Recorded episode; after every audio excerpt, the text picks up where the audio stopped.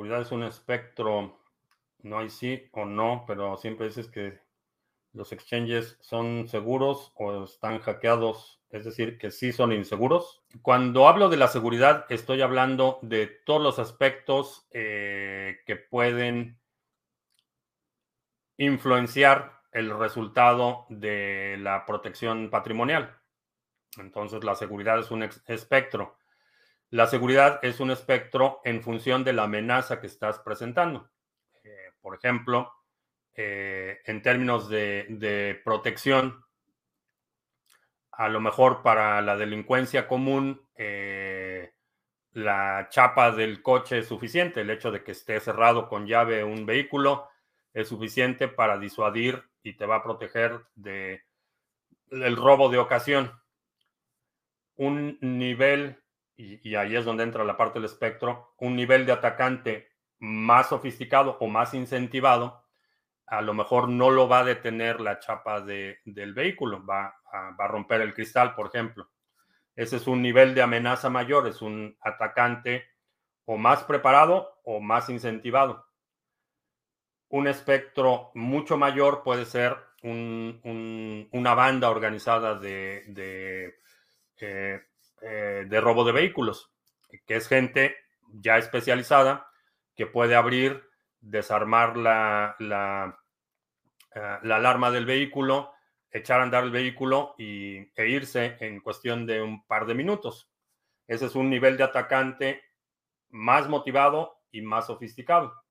Entonces, si me preguntas si la chapa del coche es segura, es ahí donde entra la parte del espectro. Eh, depende de qué tipo de atacante estemos hablando. Si estamos hablando del del, ladrón de ocasión, sí, la chapa del coche va a ser seguro para ese nivel de amenaza. Para un nivel de amenaza mayor, un cristalazo, la chapa del coche no te va a proteger. Te va a proteger una alarma. Entonces, no va a evitar la ruptura, del cristal, pero desincentiva eh, el hecho de que haya una alarma. Para el atacante todavía más sofisticado, que es un grupo organizado, gente especializada, no lo va a detener ni la chapa, ni la alarma, ni el mecanismo de bloqueo del encendido, no lo va a detener. Ahí es donde estamos hablando de un espectro en términos de seguridad. Los exchanges tienen ese mismo espectro de seguridad, pero el incentivo y la relación de costo-beneficio es atractivo para atacantes tan sofisticados que es prácticamente una certeza que van a ser hackeados, solo es cuestión de tiempo, porque el incentivo es enorme. No estás hablando de, del hacker casual o accidental que se encuentra un password. Estás hablando de grupos altamente organizados, altamente sofisticados, que tienen el incentivo para hackear esos, esos exchanges, porque concentran miles de millones de dólares en monedas. Por eso digo con un alto grado de certeza que todos los exchanges o han sido hackeados o van a ser hackeados. Es solo cuestión de tiempo porque en el espectro de la seguridad el nivel de costo-beneficio y el nivel de amenaza que eh, enfrentan los exchanges es enorme. Por eso la diferencia.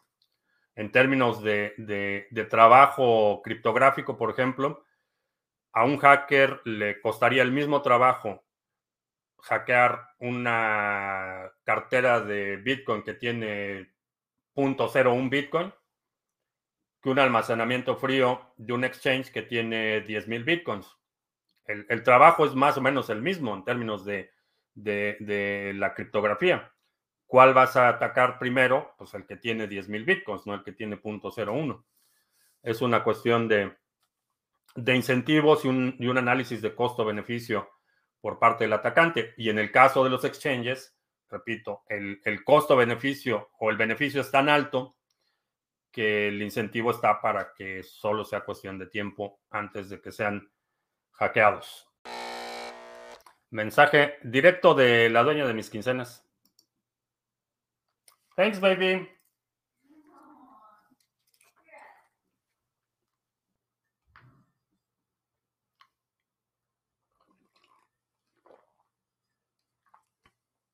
Ahí está, mensaje.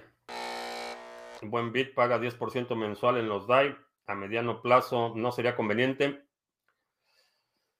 No lo sé. Eh, les tienes que dar tu DAI. Esa es, esa es, la cuestión. Y esa es una de las razones por las que eh, prefiero otros mecanismos que me generan flujo de efectivo y que no tengo que perder la custodia.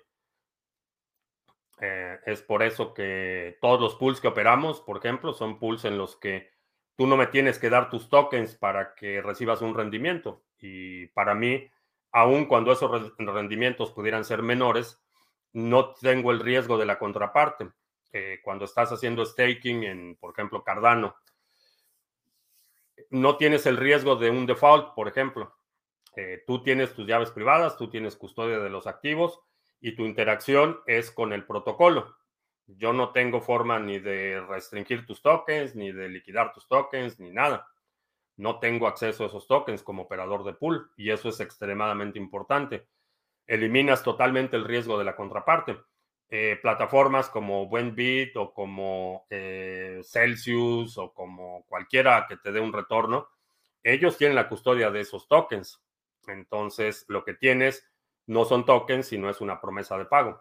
Eh, y esa es la desventaja. Para mí, en lo personal, en mi situación personal, no tiene ningún sentido correr ese riesgo de la contraparte.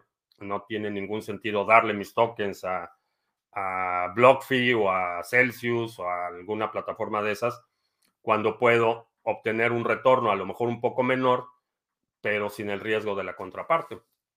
Que para mí, como, como puedes sugerir o suponer o inferir, sería inferir, es extremadamente importante tener la custodia y, no cambiar mis criptomonedas por un pagaré o una promesa de pago. Eh, te recuerdo que ya somos parte del programa de afiliados de NordVPN. Si quieres proteger tu privacidad mientras navegas, eh, ahí está la opción de NordVPN. Esta es una solución que he recomendado desde hace tiempo y he estado utilizando ya desde hace tiempo y ahora ya recibimos ahí un par de satoshis o dólares o algo cuando eh, si utilizas el código que aparece en tu pantalla en este momento y que también está en la descripción del video. Si utilizas ese código, NordVPN nos da por ahí un par de dólares o satoshis o algo. Ah, que tomen al BTC como moneda curso legal, es implícito que venga con regulaciones y KYC. Sí, pero la diferencia es que cuando reconoces Bitcoin como moneda de curso legal, le aplicas todos los atributos y todas las características que tiene la moneda de curso legal. No estás creando una categoría especial o no estás creando requerimientos especiales para Bitcoin, eh, que es eh, una forma de hacerlo, como lo hizo El Salvador. En el caso de otros países que simplemente lo reconocen como commodity o lo reconocen como propiedad o le dan alguna otra clasificación, entonces sí pueden crear un marco legal que aplica específico a esa categoría o esa clasificación. Cuando lo denominas moneda de curso legal, por ejemplo, va a tener las mismas restricciones en términos de eh, montos de operaciones, volúmenes que tienen que reportar los bancos, que tienen que reportar proveedores de servicios, eh, las empresas que reciban Bitcoin como pago por sus servicios tienen que reportar impuestos y aplica exactamente la misma, eh, las mismas leyes o el mismo marco legal que para la moneda eh, circulante. Bitcoin será en unos años poder ser considerado como una religión. Ya hay una iglesia de Satoshi. supongo que sí, puedes hacer una religión de cualquier cosa. Hay gente que toma, por ejemplo, eh, el fútbol, o, que es prácticamente una religión. Puedes hacer una religión de cualquier cosa, puedes hacer una religión de Estado, por ejemplo, puedes crear un Mesías salvador de la patria y hacer tu ejercicio de censo de idiotas en Domingo de Ramos y hacer loas y alabanzas al Salvador de la patria, etc. Eh, cualquier cosa se puede convertir en una religión, francamente. Y no me sorprendería que hay gente que ya lo está haciendo, que, empieza a exportar o a extrapolar todo este esta cosmogonía religiosa a Bitcoin. Y sí, mucha gente se refiere a, a Bitcoin. Hay por ahí un Bitcoiner que generalmente respeto, pero que es muy dado a este tipo de eh, pensamiento supersticioso, supranatural, eh, que, bueno, pero sí, puedes hacer una religión de cualquier cosa.